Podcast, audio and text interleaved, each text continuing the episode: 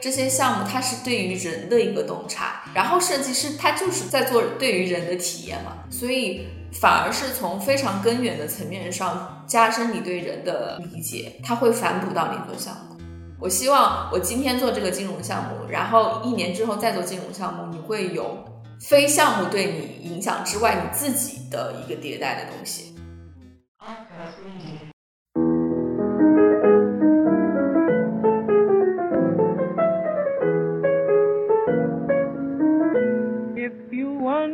Hello，大家好，这里是传音电台，我是赵帅，我是吉吉，又到了开饭了的时间。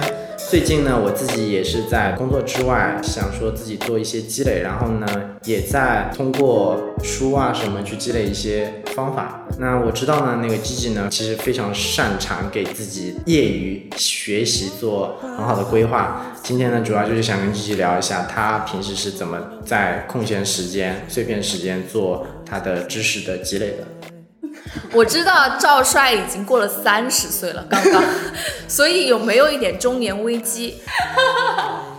我没有中年危机，但是我确实是会有那种成长的焦虑的这种，确实是。我其实有，我特别焦虑的一点就是，我特别怕我的头脑变迟钝，嗯，所以我一旦遇到，就刚刚什么事没想出来，就只要遇到这个情况，遇到两次，我就好好睡觉。我就我特别害怕变得迟钝。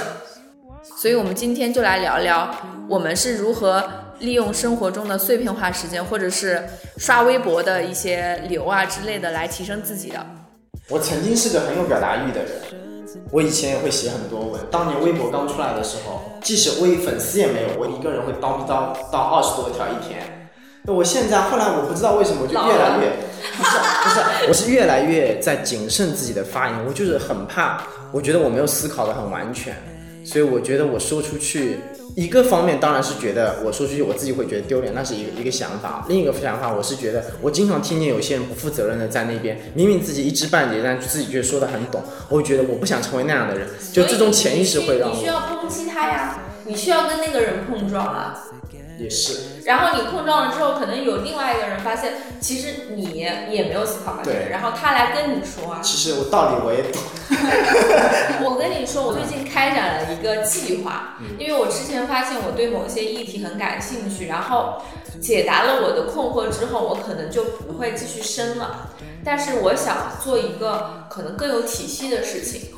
所以我就有一个计划，叫周周计划计划，就是我两到三周或者更久的时间，开展一个我很喜欢议题的一个研究。就比如说之前我做那个消费主义的研究，嗯，我消费主义大概研究了两个星期吧，然后有一些想法，但是你在研究了之后，你还会有一些其他分支的问题，我这个时候我就不想解决了。所以我这个计划是说。我想用两到三周或者是一个月的时间来创造一个基于一个问题的一个知识体系。两到三周可能是一个最小单位，但我可能是比如说一个月甚至到两个月来把这个问题扩展到一个知识体系里面的东西。然后在这个时间内不能进行其他问题的研究，因为我希望是把一个问题研究透了之后，相对透了之后再去研究下一个问题。所以我的。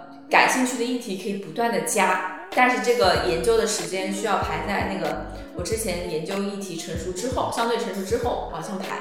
然后我又会有一个这种笔记本，就是那种可以不断插页的那种笔记本。一个项目就会可能有四五十张纸这么多，然后上面有各种涂鸦来形成我的知识图谱。做完了之后，可能一个月之后，你会觉得相对来说是一个比较深刻的一个观点。然后这个时候，你可以开始继续第二个、第三个、第四个议题。随着你的议题不断增多，你会发现，哎，好像第一个议题跟第三个议题之间是有关联的。我会把这两沓纸把它放到一起，有一些很相通，其实就是一个很纵向的切割你的知识点。然后我会发现，哎，可以形成另外一个流派，或者是另外一个议题的。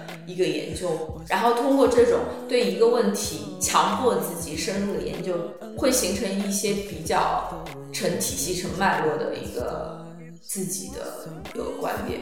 我之所以这么做的原因，是因为我其实不是一个很喜欢在网络上发表评论的人。因为我的思维是你给我什么问题，我会跳跃式的给出一些我之前的一些想法的东西。所以如果你让我说，给你五分钟发表一个对于 NBA 的 目前问题的一个看法，我倒是可以啦。但是我更喜欢跟真实生活中的那个人聊，嗯，他可以激发出我很多的一些想法，以及聊完之后，我会给自己一些任务。诶，我跟他聊的过程中，好像我有一些知识点的不足，我会去补这些点，就会给我，你可以说是跨越式的成长这方面的东西。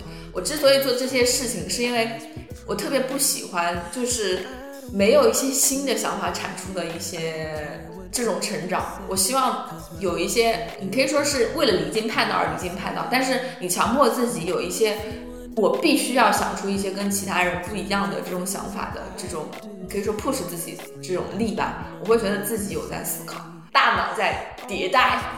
就一代一代在迭代。我希望我今天做这个金融项目，然后一年之后再做金融项目，你会有非项目对你影响之外，你自己的一个迭代的东西。所以你说的那些议题是会跟你现在在做的项目有点关系？没有关系，但是你做的这些事儿，其实它是可以导向你做项目的，因为这些项目它是对于人的一个洞察，然后设计师他就是在做对于人的体验嘛，所以。反而是从非常根源的层面上加深你对人的理解，它会反哺到你做项目。我真的积极以后会成为一个最棒的设计师。没有，真的，我可能不是设计师。那哎，你在现在在规划的事情，你是已经持续了一段时间了吗？嗯，我是从九月十七号开始的，因为我之前其实我说的那个议题可能两个星期就结束了，所以它是很。嗯，相对来说，我认为不是那么成熟，但是其实是可以形成观点的。所以我就看到了之前的一些观点它的局限性，然后但是我也看到它之间有一些关联。所以我第一个议题，我现在可能跟我们接下来要聊的话题有关，就是城市规划对于人际关系的影响。我还在做这个 research，这个东西可能也跟社会学啊之类的很有关系。对，因为当初因为你不是有 propose 这个话题嘛。然后看到以后，我就觉得要聊这个话题，真的得做研究一个月。对啊，所以因为我对这个问题很感兴趣，所以我就会做 research。嗯，这个得从很多这就是去学习。对，这个就需要考验一个能力，就是你自己 research 的能力。包括先不谈我这个议题了，就是你做任何一个设计项目的 research 的能力要非常强。总而言之，就是科学上网。就是以及你搜索的关键词会引导到不同的方向上去，这个是很有关系的。嗯，对，我真的很佩服你可以坚持下来，主要是是因为我很感兴趣。但是，我有个疑问是你每天你花多少时间在做这件事情？比如说你是每天晚上是周末还是早上？就是你是怎么找到时间去？就是我没有说固定固定说我必须要在几点做这个事情了。但是我周末一定是会做的，而且做完之后你会觉得自己新生了，就是非常兴奋的一件事情。我可能会用甚至半天的时间都集中在，比如说从下午两点钟做到晚上八点钟，就是非常集中，就有点像你在学校上课，从下午上到晚晚上晚自习啊之类的这种课，就是你整个人有一个心流。心流的这种体验，但是你发现你在纸上涂鸦的这些东西啊很有意思，它是完全我认为是脱离你现在的职业的一种自我提升方式。那你除了这个以外，你会有其他的娱乐消遣的活动？比如说啊，就一般来说，大家比如会看看剧啊，看美剧啊，包括或者是看任何东西吧，看电影啊。嗯，这是其实娱乐方式是让我获取这些议题的源头。就比如说最近很流行一个剧叫《致命女人》，是吧？其实我有点想要研究一下美国的人权发展史。女权发展史不是就人权，因为你看第一个年代可能有点剧透，第一个也没有什么剧透。第一个年代是白人男女，他身边的人也都是白人，对，这个很典型，很典型的美国社会。然后第二个是有亚裔，然后有一个 gay，对吧？这其实不是特别主流的一个搭配，但是在那个环境下已经有存在了嘛。然后第三个是一个黑人女性，以及这个女性还在家庭中有一个更主导的一个社会地位，嗯，对吧？然后开放式婚姻以及开放式婚姻这件事情，所以你不觉得它虽然说以一个婚姻为主轴，但是它其实是一个社会的变现是。所以我突然想，哎，那我倒是想要看看美国的人权发展的路线到底是是怎样的，因为因为之前也有一个美国某一个州，它禁止堕胎这件事情，那我认为这个事情是跟人权紧紧相关的了。嗯，就是嗯，美国那边某些媒体，他可能就是说是大倒车啊之类的。嗯，那我来看一看堕胎这件事情在美国的发展，因为其实堕胎这个议题已经在美国发酵很久了，就是呃有什么心跳法案啊之类的一些事情，所以 OK，之前堕胎这件事情在我心中埋下了一颗种子，就是女权或者是对于人权、生命权这种的一个关注。然后这个剧呢是我消遣的方式，但是这两个信息点穿插在一起，让它形成了一个让我可以做 research 的一些搜索的词汇，比如说人权的演化，或者是开放式婚姻的一个进化之类的这些词汇，然后我就去研究它。好，那么本期开放了节目就到这儿了。如果你喜欢我们的节目，可以在各大音频平台搜索“二传媒电台”订阅收听。如果你想要了解更多，可以在微信公众号搜索 “ARK 创新咨询”关注我们，还可以在公众号内输入“社群”两个字，加入 ARK 电台社群。输入电台有惊喜哦！那本期节目就到这里了，我们下次再见。再见。